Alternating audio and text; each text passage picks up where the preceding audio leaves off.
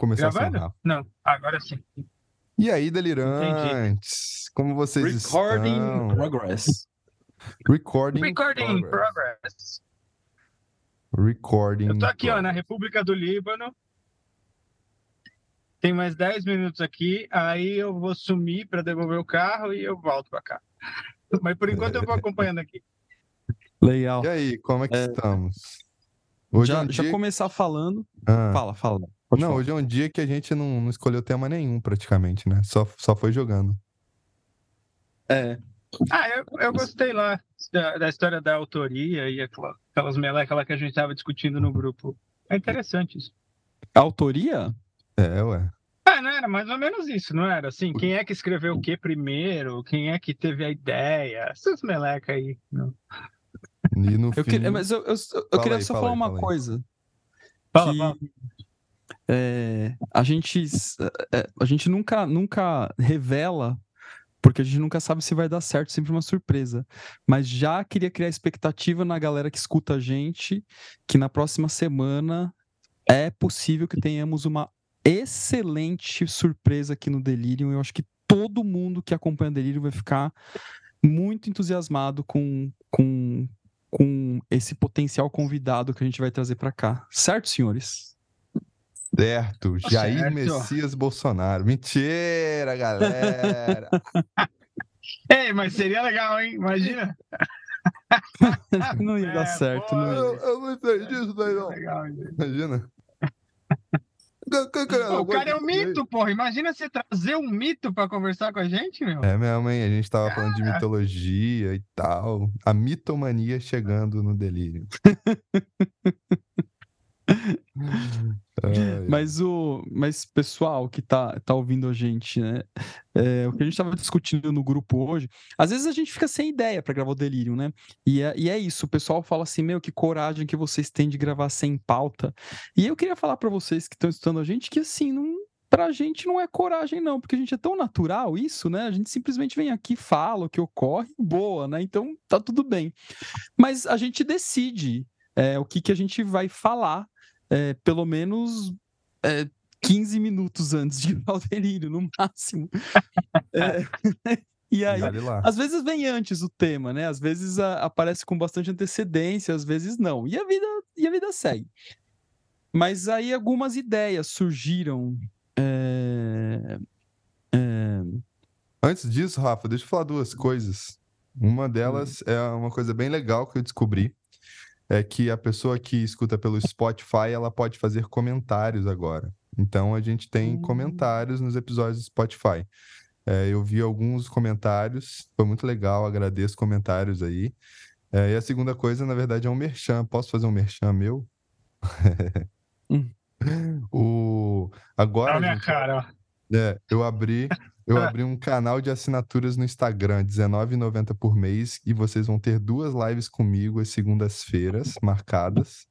E a gente vai falar sobre livros, né? Ou temas, mas eu acho que vai ser mais livros. E quem vota é quem está participando do canal de assinaturas. Então é só isso. E voltando para os temas do Delírio. Merchan acabou. Isso aí. Merchan é bom. Mas então, aí as nossas conversas hoje caminharam para dois lugares, assim. Primeiro sobre o azedume do Léo, né? Que ele sonhou Isso. com um azedo. Já melhorou. Já passou o Já azedume? estou um pouco mais doce. A Gabriela me É. deu uns beijos. Uh, O que é legal, a gente vai falar disso outro dia, porque eu sou a personificação da Zedume, né? Agora, deixa eu. Tem uma coisa que você falou, e Rafa, que eu achei legal já. Ele falou as ideias que- vão surgindo, né? Porque é isso, na verdade, né? As ideias constelam. E era disso que a gente estava falando no grupo no fim, né? Da constelação das ideias, né? Ou da constel... Outro dia eu fiz um post lá no, no- no Instagram, uma fala da Von Franz, parafraseando a Von Franz, e ela fala da constelação do arquétipo, né? E aí alguém escreveu lá assim: ah, eu não entendi o conceito de constelação do arquétipo. Eu não respondi porque eu não tenho saco de responder as coisas no Instagram. Então espero que o cara não tenha ficado chateado, também explicou o problema dele. É, porque eu sou né, o azedume personificado. Ah, eu me identifico com o arquétipo do azedume. Mas é, é, é isso, né? Assim, de, de que a ideia ou o arquétipo, né? Assim, quando, quando constela, a gente só tem que dar vazão para isso, né? De alguma maneira. Peraí, fala aí que eu, eu tenho que prestar atenção aqui no trânsito agora. Peraí, já volto. Ah, Ele bota a pergunta e a gente é, que se é. Peraí, peraí, peraí, eu já volto. Imagina se o Zé é, é, parado pela Blitz, ia ser muito bom no meio do delírio. Cara, ia ser muito bom. Tô brincando, viu? Espero que você não tenha bebido também. Vai que acontece, eu vou ficar me sentindo muito culpado.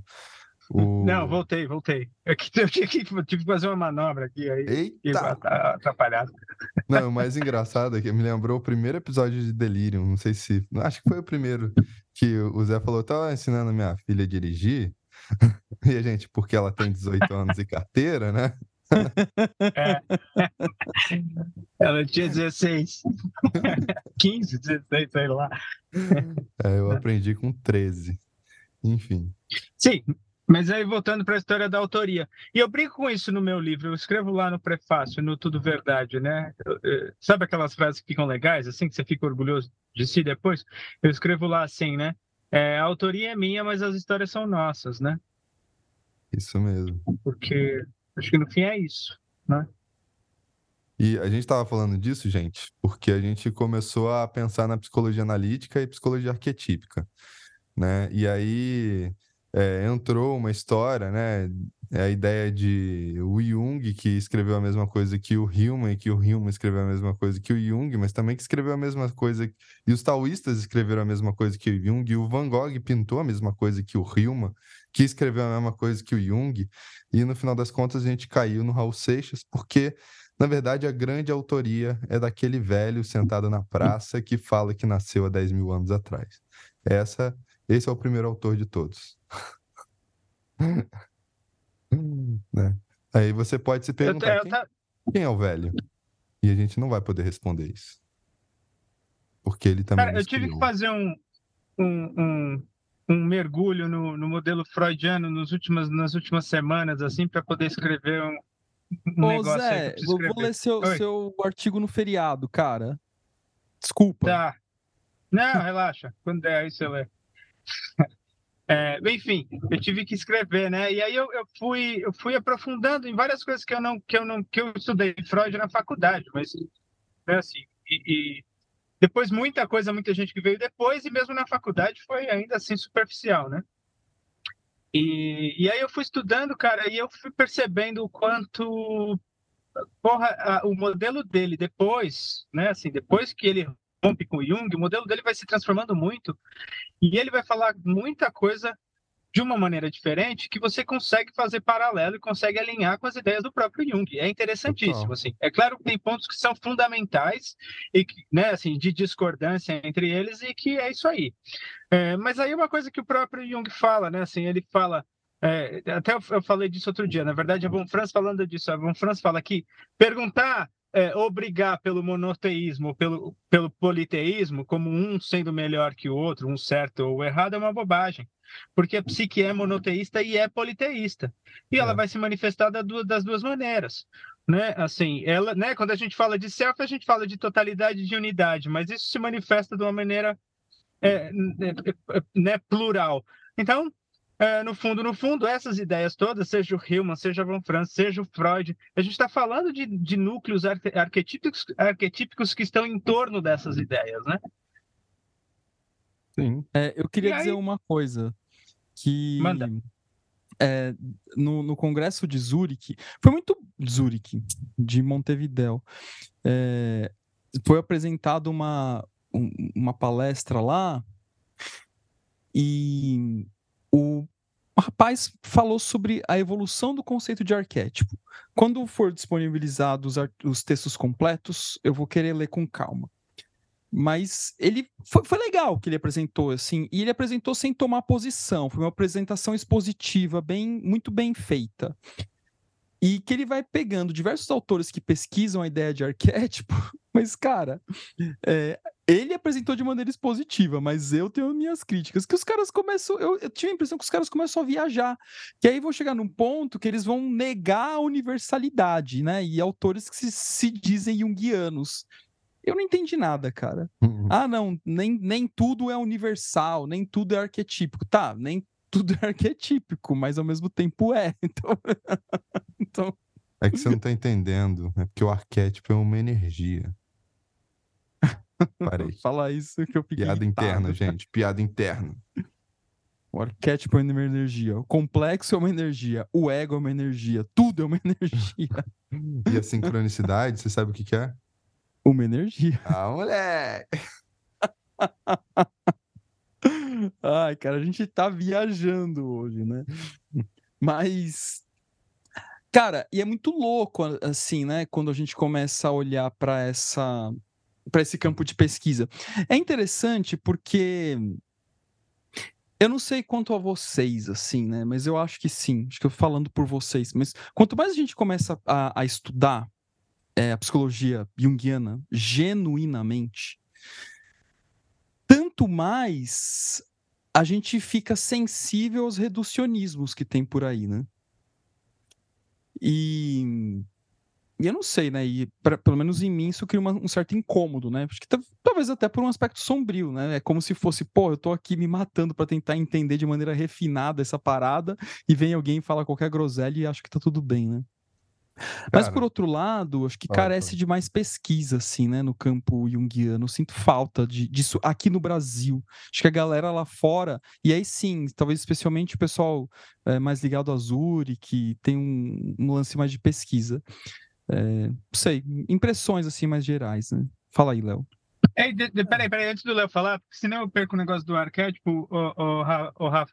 O Jung, no seminário sobre sonhos de, é, de, criança, ele fala assim, que ele, ele coloca lá, eu queria ler, mas ele fala, tem a visão aristotélica dos arquétipos, que diz que o arquétipo surge a partir da concretude, ou seja, né, o arquétipo, os arquétipos parentais surgem a partir dos pais reais e tem a visão platônica que diz que, que né, os pais reais surgem a partir dos arquétipos.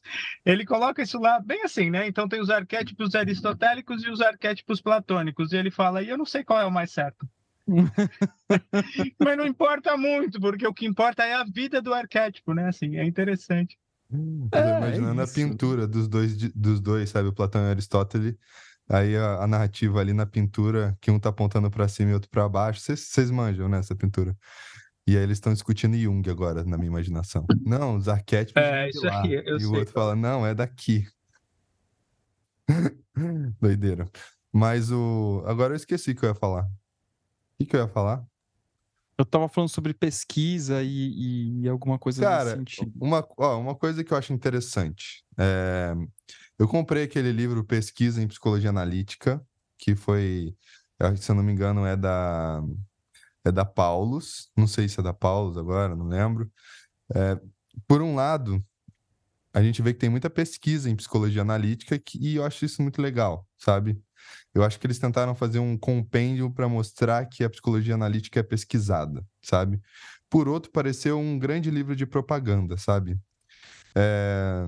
E aí Sabe aquela coisa assim? Parece que eles fizeram. Sabe os anais de, de congresso? Que só tem um resumo? Ficou assim, entendeu? Eu acho legal, até no sentido de divulgação científica, sabe? Mas não sei, talvez podiam disponibilizar mais, né, no, Brasil, ou, ou, trazer livros atuais, né, para não ficar só no Jung, trazer livros mais científicos, que é uma coisa que a Eleva tem feito, né, de certa forma. Mas eu, eu esperava mais do livro, sabe? Nesse sentido. Se eu não me engano, é um vermelho, laranja, alguma coisa assim. É, você falou uma coisa bem legal, Léo. Inclusive, eu acho que a gente já está delirando sobre isso, né? Sobre pesquisa em psicologia analítica, né? Não sei se a gente já delirou, fez um, uma, um delírio sobre pesquisa em psicologia analítica. Mas os livros da Eleva, é, exceto o Fundamentos, que é um livro de descrição conceitual, todos os outros são frutos de pesquisa. Então, incentivo as pessoas a procurarem. Não, tem um livro do Zé também, que é o Tudo Verdade, que está por aqui em algum lugar, que é um livro catártico. Do, do São Paulo, do Carlos São Paulo também, que é de narrativas, de contos. Ah, esse eu não conheço. esse eu não conheço. Mas os outros todos são. Tem, aí tem uns cinco ou seis. Acho que seis, seis de pesquisas. É, então, é, é, o seu, o Zé, o meu, Valdemar, Lilian, dois da Simone. Então, sete livros de pesquisa. Então, é, vale a pena, assim, para poder articular a teoria junguiana, porque muita gente me pergunta, é, vira e mexe no Instagram, às vezes em supervisão, alguma coisa assim, ah, onde o Jung fala sobre tal coisa? E a gente precisa entender a base do pensamento junguiano para poder usar esse pensamento na investigação de tal coisa. Então não existe uma obra que Jung fala de patologias, de psicopatologias. Claro que ele fala, Fala em todas, inclusive, mas não sistematicamente. Não tem um texto do Jung sobre depressão, um texto do Jung sobre ansiedade. Então, qual é o nosso papel enquanto pesquisadores? Você pegue aí um livro de psicopatologia contemporânea, inclusive tem um muito bom, que é do Barlow, Durham e Hoffman, para mim é o melhor livro de psicopatologia da atualidade. Pega esse livro e vê o que, que é o conceito de ansiedade. Aí você vai ler todos os sintomas o como eu posso explicar esses sintomas a partir das estruturas e dinâmicas da psique que Jung nos apresenta. Pronto, você tem uma leitura simbólica da ansiedade. Falar é fácil, né? Agora, articular isso é um pouco não, mais eu difícil. Eu acho que é isso mesmo, porque o Jung ele não estava preocupado em fazer a teoria, ele não estava preocupado em em, pelo menos assim, a minha leitura sobre a obra completa, né? Eu, eu, já li todos os livros da obra completa e claro que assim, foi só uma vez, estou tentando pela segunda vez com mais calma e mais profundidade, né?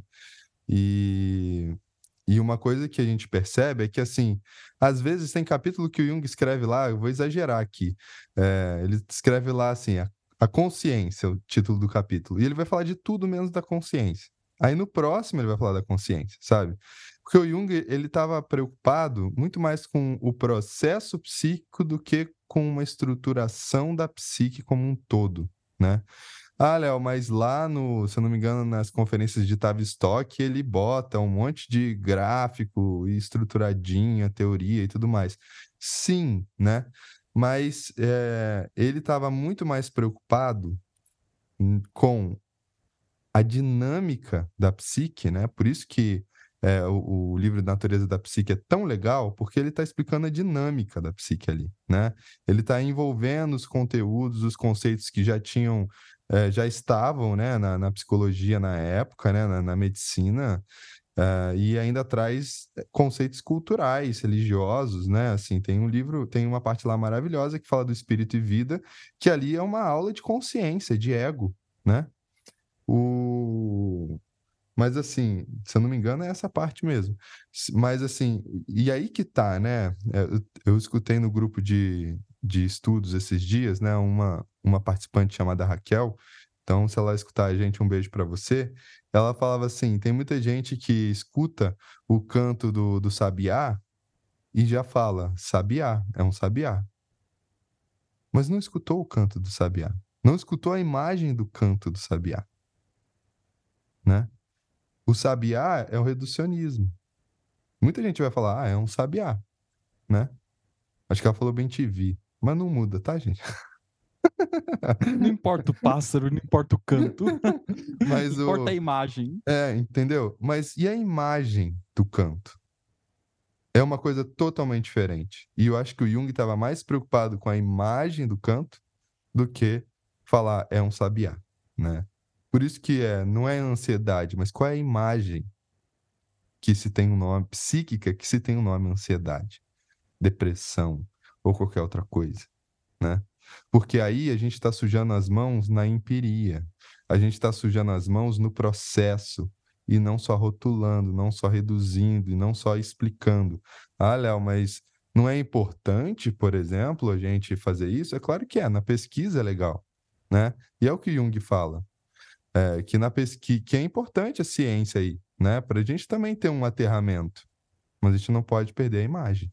Porque se perder a imagem, ferrou, né? O que, que vocês é... acham disso? Tá bom meu áudio aí? Dá para ouvir bem? Cheguei na, na cadeira. É... É, a, a, coisa que, assim, a gente esquece, e aí isso também tem a ver com, com o que eu falei antes desse mergulho que eu estava fazendo aí no modelo freudiano, a gente esquece muito facilmente que todos os conceitos que a gente usa são metáforas. É, É o como ser, né? né? O conceito em si isso. É, é isso, é metáfora. Quando a gente fala de ego, a gente está usando uma metáfora. Quando a gente fala, né, sei lá, do que, de ânima e ânimo, são metáforas, né? E o Jung coloca dessa maneira e o próprio Freud coloca dessa maneira. É, esses conceitos são metáforas. Não é a coisa em si, né? É, o conceito explica a coisa, mas não é a coisa em si, né? Enfim, estou é, entrando eu, aqui. Eu, é, eu queria mostrar um, um, livro que eu comprei lá, na, lá no Congresso, é, que se chama, é, em espanhol, né? Retonhos de ânima, ânimos e andrógenos. É. Então, eu não lembro o que significa retonhos em espanhol. Deixa eu pesquisar eu aqui. Retonhos. É, eu... Talvez seja recortes. Retônimo. Retonho. Retonhos. Na verdade, se fosse ler em espanhol, retonhos. É, retonhos é. é seria seria é, como se fosse recortes, retratos. Ah, tá. retratos tá. é o melhor nome. Retratos. É, e é muito interessante, eu, é, porque assim, eu, eu, assisti a palestra deles, e eu acho que eu até falei no outro delírio, eu falei sobre isso, porque é uma pesquisa, é uma pesquisa sobre ânima e ânimos, não é só um delírio sobre ânima e ânimos. O que, que eles fizeram, e está publicado aqui, ele, e é uma pesquisa que está em andamento, não foi concluída. É, o que, que eles fazem? Eles pegaram pessoas das diversas. Olha o gato do Léo passando. Quase diversas ele cancelou a gravação. É. Pessoas de diversas orientações sexuais, é, pessoas trans, enfim, muito interessante. E analisaram série de sonhos e quais imagens emergem dessa série de sonhos para poder é, voltar nessa, nesse tema que nos perguntam em todas as aulas, né? por conta de uma perspectiva hiperliteralizante de ânima e ânimos, que é assim, é, tá, homem tem ânima, mulher tem ânimos, e um homem homossexual, e uma mulher homossexual, e um homem trans, e a mulher trans, e aí vai longe a pergunta. A fim de responder essa pergunta de maneira um pouco mais bem elaborado, eles fizeram esse, esse, essa pesquisa, esse estudo. Parte disso eles apresentaram no Congresso, algumas conclusões interessantes de que é, eles discordam dessa perspectiva opositiva de ânima e ânimos. Né? Eles acham que ânima e ânimos pode se apresentar em qualquer ser humano, independentemente de orientação sexual. É, mas eles também colocam o arquétipo da androginia como um elemento a ser considerado na, na análise, que isso também aparece. E eles vão transformar isso em estatística, uma, uma ciência bem, bem dura, assim, né, no sentido da palavra, de, de qual percentual de pessoas, quantas vezes apareceu imagens de ânima e tal. Algumas coisas que eu discordei na palestra, assim, porque pareceu que eles queriam forçar a barra em algumas situações. Ah, isso aqui é uma imagem do andrógeno, é uma neblina que apareceu no sonho. Mas peraí, como ele chegou nisso, né? Talvez a palestra, como a palestra é um pouco mais curta, não, não fica claro. De qualquer forma, eu comprei um livro, em algum momento eu vou ler, né? vou chegar lá, é a pilha de livro que a gente tem para ler não acaba nunca. Mas eu achei interessante porque é um livro fruto de pesquisa. Eles estão trazendo para a gente algo além dessa é, perspectiva. A, que o que Jung falou é intocável, ou B, não, porque isso ficou ultrapassado, isso ficou para trás. Teve até uma pergunta lá de um rapaz, ele falou assim: pai, por que raios ainda insistimos em usar ânima e ânimos? Eu achei que ele quis dar uma lacrada, assim, sabe? A famosa lacrada na pergunta. Tanto é que metade da plateia bateu palma lá para a pergunta dele. E eu achei que a resposta do, do palestrante, que é, ele ó, é o Mário Sainz, ele é um, vamos ver se dá para ver, ele é um senhor já, um cara aparentemente com quilômetro percorrido, né? Ele é uruguaio. Ele deu uma resposta muito sensata e muito calma. Ele falou: olha, o Jung ele mapeou uma série de afetos relacionados a ânima e ânimos, mas a gente não pode dizer que foram todos os afetos. A gente poderia simplesmente abandonar o conceito, ou a gente poderia explorar o conceito, aprofundar e entender quais são esses afetos. A gente optou por esse segundo caminho. Pô, eu achei sensacional. É, ou seja, pesquisa, aprofundamento. E isso é, faz com que a teoria ganhe vida e volta na, na, no, no, nosso no nosso pré-delírio lá, né? De que o Aristóteles falou do Jung, que falou do Aristóteles, que falou do Van Gogh, que falou e por aí vai, né? Não tem fim isso. Quem é dono do quê? De novo, porque é uma manifestação arquetípica, né? Eu, é, é, pois é. Eu, não é? Aí é isso aqui é tão difícil, é tão difícil da galera entender exatamente por essa visão é, unilateralizante e literalizante da coisa toda, né? Que é que voltando lá naquela fala, né? Assim, eu, eu acabei falando meio atropelado, mas assim é politeísta e é monoteísta, é as duas coisas, né? Assim, então, se aparece dessa forma, é porque tem núcleo arquetípico, porque senão nem, não apareceria. Lá no, no, no interpretação dogma da Trindade, ele fala, né, assim, da força arquetípica que levou é, a é, a transformação de, uma, de um dogma que era originalmente feminino para, para, para o masculino, para ser patriarcal. Ele fala disso. Ele fala que é uma supraordenação, porque senão não tinha acontecido. E depois assim, ele ainda é, fala é da, da Assumptio Maria, que é o feminino retornando, né? Então é, é isso, né? O movimento, né? Assim, e, e, arquetípico, com certeza, né? É muito, é muito doido, né? Assim, eu fiquei imaginando também no... Como é que eu vou explicar isso? A ideia do de, de, de da, da, expectativa da teoria abarcar tudo, né? Também, né? Assim, pô, é uma manifestação arquetípica. Se é uma manifestação arquetípica, não é um arquétipo, né? E então não é um todo, é só uma, uma das manifestações que podem surgir a partir desse arquétipo, né? O Jung talvez, talvez não, com certeza ele não abarcou todos os fenômenos da vida e de tudo, gente, né? É, isso daí seria até um, sei lá, existe uma expectativa, né? Uma, talvez uma projeção, né, em cima dele, no sentido de buscar uma verdade, né? Só que enquanto mais eu buscar essa verdade última na teoria junguiana, mais eu também estou me distanciando, né? Porque não, a ideia do Jung nem é essa. A ideia do Jung é, olha você para dentro e me fala o que que tem aí. Não é isso, mais ou menos? Eu lembro de um, é isso aí.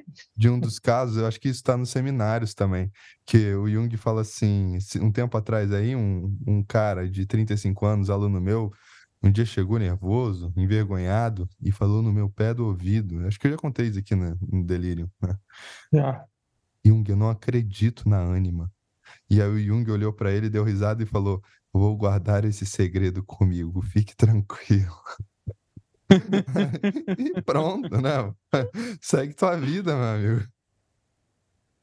Eu, eu gosto daquela do que eu também já, deve, já devo ter falado aqui, mas que eu gosto tanto dessa quando é, o cara pergunta assim, né? É, mas tem a minha dramatização da cena toda, né? Assim, que tá lá o Jung na sessão de perguntas e respostas, lembra dessa? Do jeito que o Jung gosta, né? Sentado lá em cima do palanque, todo mundo olhando para ele, ele lá em cima, né? Assim, tipo, né? Ele adorava se colocar nessa posição, né? Pergunta aí que eu respondo tudo, né? E aí o cara levanta a mão assim e fala assim: Ô oh, Jung, legal esse negócio aí, né? Você falou esse monte de coisa da sombra aí, bacana, né? Aí você escreveu pra caralho, né? Tem um monte de livro seu aí, né? Publicado, bacana, né? Qual que é a sombra dessa porra aí? Eu acho essa. Não é assim, né? Que ele pergunta, obviamente, mas a pergunta dele é muito legal. É qual é a sombra da psicologia analítica? E o Jung escorregadio, né? Como sempre, fala assim: se eu soubesse, não era sombra. Sim, ele, é isso, cara. Mas ele completa, ele fala assim: eu trouxe para a consciência tudo que eu pude trazer. E fica para as gerações posteriores trazerem mais coisas para a consciência. Né, assim, porque, até porque, né, é, é, aí, aí né, trazendo o caminho para a conversa, o mundo se transforma na mesma medida em que eu, eu o conheço, né? Assim, então eu o conheço e ele se transforma o tempo inteiro. Está tudo em transformação. É, e aí ele, ele, fala, ele fala isso, né? E ele fala assim: dado o, o tamanho da obra, eu só posso dizer que a sombra é gigante. Né? Assim, você falou que a, que a obra era grande, então prepara que a sombra é grande também. Né? assim, é, oh, a obra era grande, né? A sombra é grande também, é isso aí. Acho que deu é para entender. Mesmo, né? Assim, é muito doido, cara. E, cara, e é interessante que. também já falei isso em algum momento no Delirium, que a psicologia analítica ela é tão é, robusta em termos de construção teórico, intelectual, conceitual, que eu poderia afirmar que a grande maioria das ciências humanas pode se beneficiar da psicologia analítica para fazer suas pesquisas. Então, eu consigo ver a psicologia analítica ser usada. É, vou começar no, no, no, mais improvável, mas consigo ver. Em administração de empresas, eu consigo ver psicologia analítica como fonte de pesquisa. Eu consigo ver psicologia analítica em antropologia, sociologia, é, ciências da religião, que é até mais óbvio é, no nosso, na, nas nossas pesquisas que foi em comunicação. Né?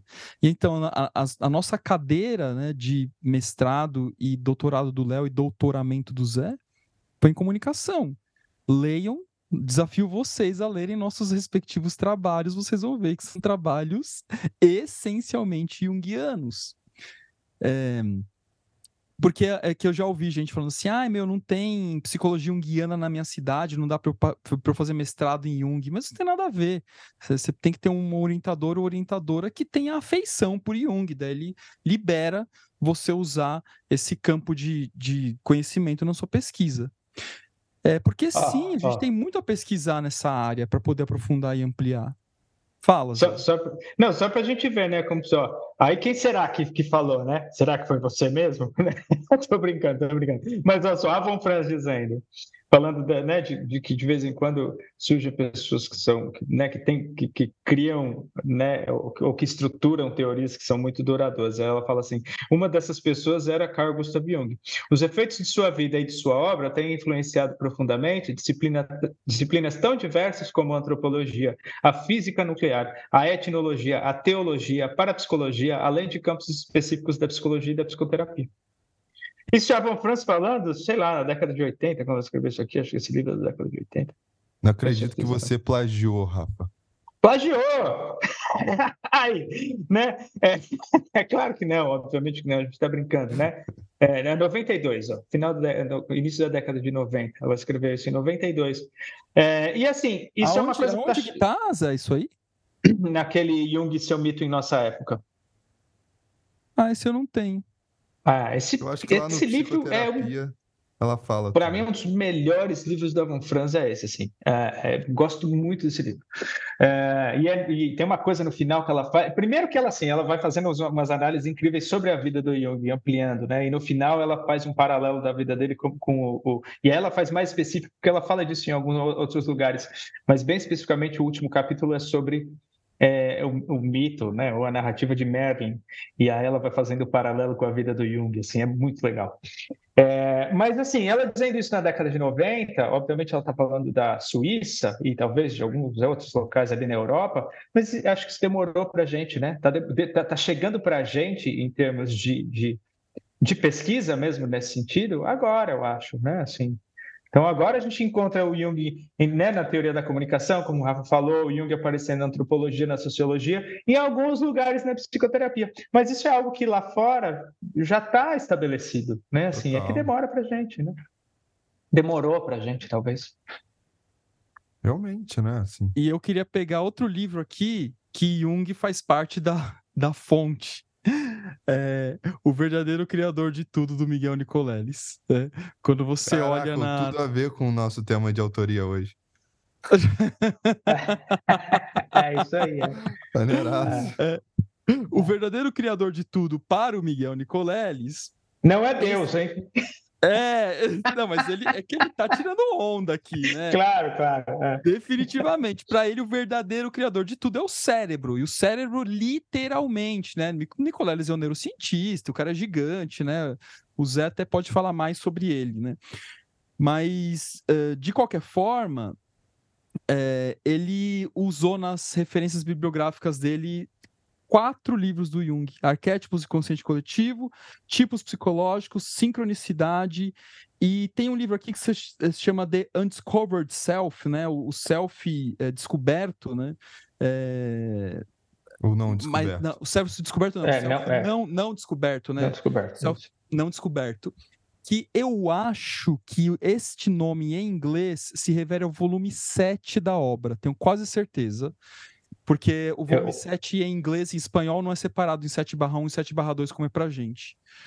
Quase certeza. Mas enfim, quatro livros que ele cita do Jung para poder compor uma obra de neurociência. Eu não sei onde ele usa o Jung, eu não li o livro. Eu já, falei desse livro mil vezes e eu não li ainda. É, gente, eu não sei, vou morrer e não vou conseguir ler todos os livros que eu desejo. Acho que vale para todo mundo que gosta de ler, né? É... Mas assim, o cara, mesmo que seja para questionar, eu não sei o que ele fala, mesmo que ele escreva que não acho que seja isso, mas mesmo que ele escreva para dizer, olha, olha a groselha que esse cara tá falando, gente, sinta-se honrado de ter uma citação num trabalho para dizer assim que, que você falou groselha, porque se você for citado para dizer que falou groselha, é porque alguma coisa da sua obra tem relevância. Quem é citado que, eu, que eu, eu sei que ah, eu não li também, mas eu desconfio que não é isso, até porque eu sei, né, que, que, que quando ele tinha a, a, clínica de reabilitação aqui, a, a, os a os psicólogos da equipe eram junguianos.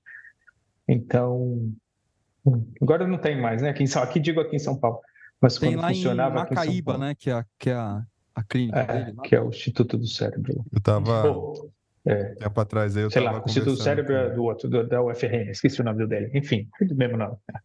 Um tempo atrás eu estava conversando com um colega, né? E ele, ele, ele ia, não sei, ele tá, tá fazendo um mestrado e tal, e aí ele falou, ah, eu queria fazer a partir do princípio do mentalismo, né?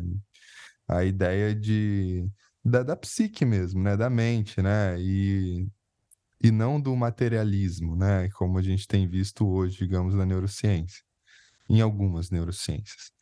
Só que tudo que eu peguei para ler, ele falou para mim, né? Nesse último ano, eles estão metendo pau no mentalismo. Então eu tô com, tô muito inseguro de escrever sobre isso e tal. Aí eu falei para ele assim: ah, espera até ano que vem, né? Porque a ciência é assim, né? Ela também é noitiodrômica. Tem ondas. Tem ondas, né? Tipo, é, o lance é a gente não ficar preso, né? É, vai ter uma hora que vai ser mais concreto, vai ter uma hora que vai ser mais. É, vai ter uma hora que vai ser mais aristotélico, vai ter mais uma hora que vai ser mais platônico, e a coisa vai vai indo, né? É, o, é claro que nesse momento a gente está metendo pau no, no positivismo, né? Mas daqui a pouco a gente vai ter um neopositivismo que vai meter, vai meter o pau na gente. E, e na verdade, esses são os passos da ciência, né? É, é esse o movimento. Mas, o, mas o positivismo que... já mete o pau na gente. Então, mas. É, mas... Você entendeu? Vocês viram? Tô falando historicamente, pô. Sabe? Chato. Nossa senhora. Acabou o delírio por aqui. Fala aí, fala aí. É, eu ia falar que eu pus uma frasezinha do, do é daquelas frases que ninguém curte, sabe? Que eu gosto de pôr do, do é Instagram.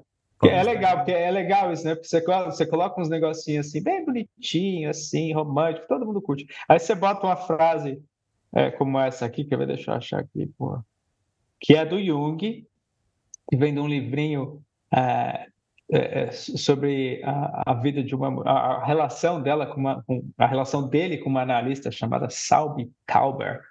É, eu não li esse livro inteiro ainda, mas achei isso aqui. Aí ele fala assim, ó, cada ideia necessita de validação científica e um manuscrito deve ser lido e criticado por dez amigos antes de ser submetido para publicação.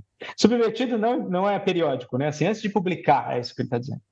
Isso é rigor intelectual. Por que me sinto responsável? Leio todos os manuscritos que me são enviados.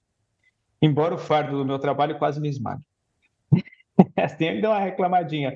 Mas olha isso aqui que ele está dizendo, né? Assim, porque é isso aí. Os caras saem.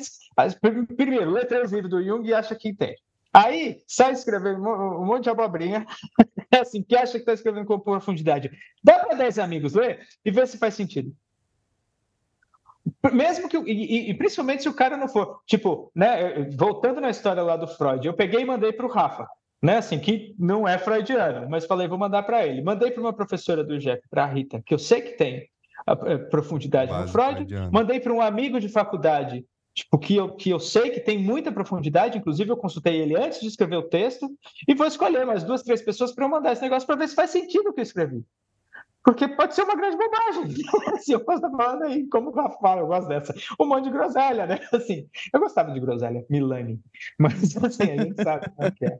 é, tipo, é, é super, e vou te dizer, é, eu é acho super que... rosa com, a, com lago. Eu acho, eu acho que esses 10 amigos que têm uma certa proximidade, proximidade com o tema, eu acho que eles vão contribuir muito mais do que, por exemplo, um avaliador de revista, sabe? É, por oh, N motivos, mas não vou falar quais são eles, né? Mas assim, coisas de internas é, das revistas. Oh, aliás, é. é, é vou, vou, vou, ô Léo, posso falar uma coisa do nosso artigo? Pode, pô, agora? Não, é que foi engraçado. Léo e eu submetemos um artigo faz um tempão. Eu tava, cara, acho que tava no primeiro ou segundo semestre do mestrado. E aí a gente submeteu para uma revista X, recusado. Aí eu falei, quer saber? Vamos subir o nível. Aí a gente mandou para uma revista mais enjoada. Uma das mais enjoadas do, do Brasil. É, uma das mais enjoadas. Cara, aliás, isso aconteceu também com o um artigo que eu submeti com a Malena, foi a mesma coisa. Eu submeti para uma revista mais ou menos, recusou. Aí eu submeti para uma enjoada, foi aceito. E aí, esse mesma coisa com o Léo, né? É só que da Malena já foi aceito, publicado, enfim. E aí passou, cara, sei lá, faz mais de dois anos que a gente submeteu. E aí eu falei, Léo, cara, não falaram nada, não sei o quê. Daí o Léo falou assim: ah, cara, desencana, às vezes não rola mesmo, se perde. Vamos submeter para uma outra revista. Aí beleza. Daí ele indicou uma revista lá, submeti. Aí não deu uma semana e pouco, assim, foi muito rápido, recusado, né? Não cumpre, não sei o que, não sei o que lá. Aí eu falei, Léo, as favas esse artigo, que se dane, não quero mais saber dele, ah, não quero nem mais. Aí eu acordo domingo agora, olá, seu artigo foi aceito. Em qual revista? Nessa que a gente submeteu há dois anos, e é uma, uma revista super relevante no meio. Aí, cara, eu falei assim, meu, Aí a Clau, cara, a Clau que, putz, não é pesquisadora nem nada, ela falou assim: Mas Rafa, você tem que ver que provavelmente essas revistas mais enjoadas, o nível dos avaliadores também é outro, né? Eles têm uma combinação maior de profundidade e flexibilidade ao mesmo tempo, né? Para poder ler esse artigo com outro olhar. Enfim, até amanhã. É, eu, eu... é não sei, não sei. É, não, pode ser, pode fazer parte aí, mas, mas é, rapidinho, deixa antes da análise do Léo. Lembra, Léo, o primeiro artigo que a gente mandou junto? Que a gente Não. mandou para um, um, um, uma chamada, para um dossiê específico? Era um dossiê sobre, sobre, sobre um tema específico, agora não vou lembrar o tema. Foi o Saramago, e a gente mandou. Não, esse foi o segundo, né? Depois que a gente mandou. Eu acho que o primeiro tinha a ver com Saramago, enfim, eu não lembro. Mas a gente usou Saramago nos dois, né? E no primeiro a gente mandou para essa revista, tema específico, mandamos bonitinho o artigo, né? Direitinho pro dossiê, volta a resposta. Seu artigo não foi aceito. Nem não tinha nada, era só isso.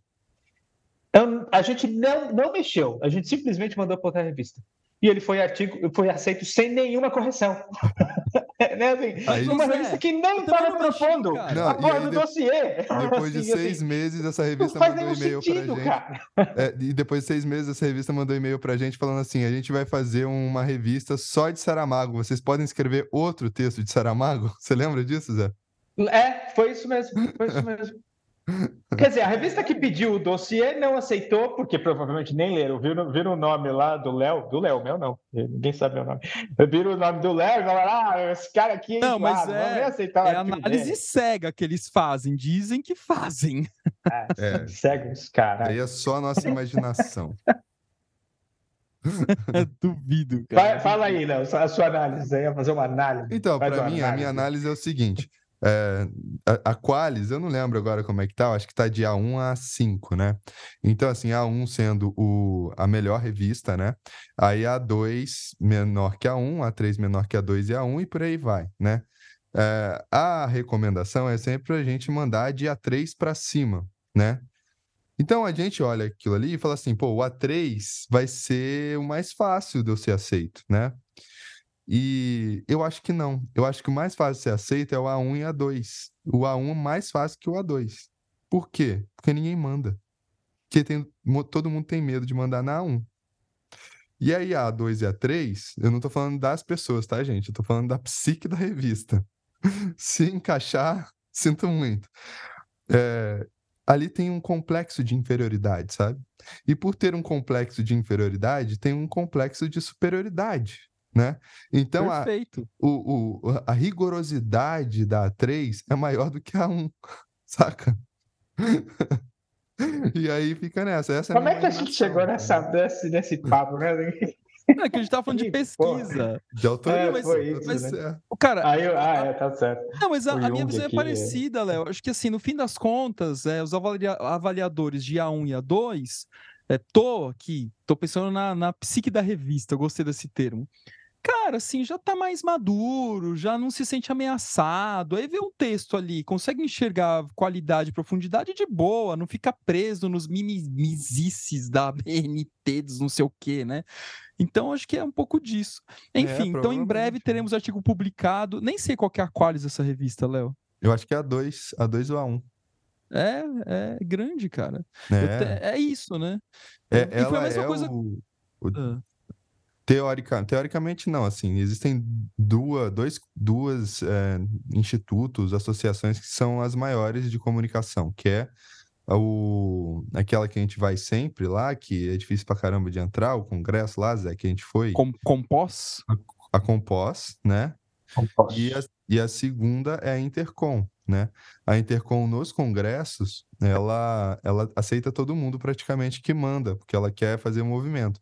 Mas na revista, aí ela também é rigorosa, né? Tem uma rigorosidade científica ali grande, entendeu? Então ela é... A Compós e a Intercom são as maiores aqui do Brasil, assim, sabe? E o nosso artigo foi aceito na Intercom. Na Intercom, isso mesmo. Organicom também, acho que tem relevância, não tem? A Da? Organicom é da... Não, Organicom é da USP? Organicom é da USP. É da USP. É. Ah, é, tem, tem. Não, eu tô falando assim do- dos institutos, digamos assim, sabe? Das Ah, tá. associações. Mas revistas, tem várias, né? Tem a Em Texto, que é de Porto Alegre, que é maravilhosa, entendeu? É, eu tenho a Observatório, se não me engano, tem, tem algumas. As mais maravilhosas foram as que me publicaram. Tô zoando. É, esse é o cara. Ele é o cara. É porque Então, aí A eu mais sentimento maravilhosa é também, né? Eleva. A A mais Eleva é a maravilhosa é mais Eleva, maravilhosa. que Eleva. mais publica a maravilhosa. gente. É. É, mas, mas eu queria falar uma coisa lá, a hora que o Rafa estava falando do- da Eleva, agora eu lembrei, então eu vou dizer. É claro que isso aqui, é- é quem não está quem não tá assistindo, né, no YouTube está ouvindo, precisa você viu? imaginar. te- teve Ah. alguém que, que foi no, no, no último episódio e falou assim: vim aqui só pra ver o high five. Vocês não leram lá no YouTube? Não, é mesmo, eu não não. vi, não. Ótimo. Agora eu mudei, ó. Agora só dá pra dar selinho no peixe. Agora eu mudei. Agora, quem, quem estiver ouvindo, vai, vai, vai, vai- Agora, porque isso aqui não estava antes, porque eu estava no carro, então É. tem que assistir até o final para poder o ver o fundo. É. Ah, E Foi foi que você que ó. desenhou. É isso mesmo. foi. Olha só. É, então, aí eu tava lá, assim, né? Eu, eu saí uma vez, é que não dá. Ah, e tem essa merda aqui, né? Bom, enfim, eu tô segurando aqui o Tudo Verdade e o, e o Sonho, né? Imagem e Uhum. imaginação. Um em cada mão. Aí eu saí um dia é, lá no intervalo do JEP, tinha um aluno segurando os dois livros. É, um, né, os dois, olhando para os dois, segurando os dois livros, assim, eu cheguei do lado, ele falou assim: eu, eu não sei qual eu compro. Aí ele tá, né? Ele falou assim: eu não sei qual eu compro. Eu falei, cara, eu acho que você devia comprar os dois. Aí eu apontei pro Tudo Verdade e falei, porque esse aqui é um complemento desse outro aqui, que é o científico, né? Assim, que é o teórico científico, que é o sonho. Aí o Valdemar chegou exatamente nessa hora e ele falou assim: não, é o contrário.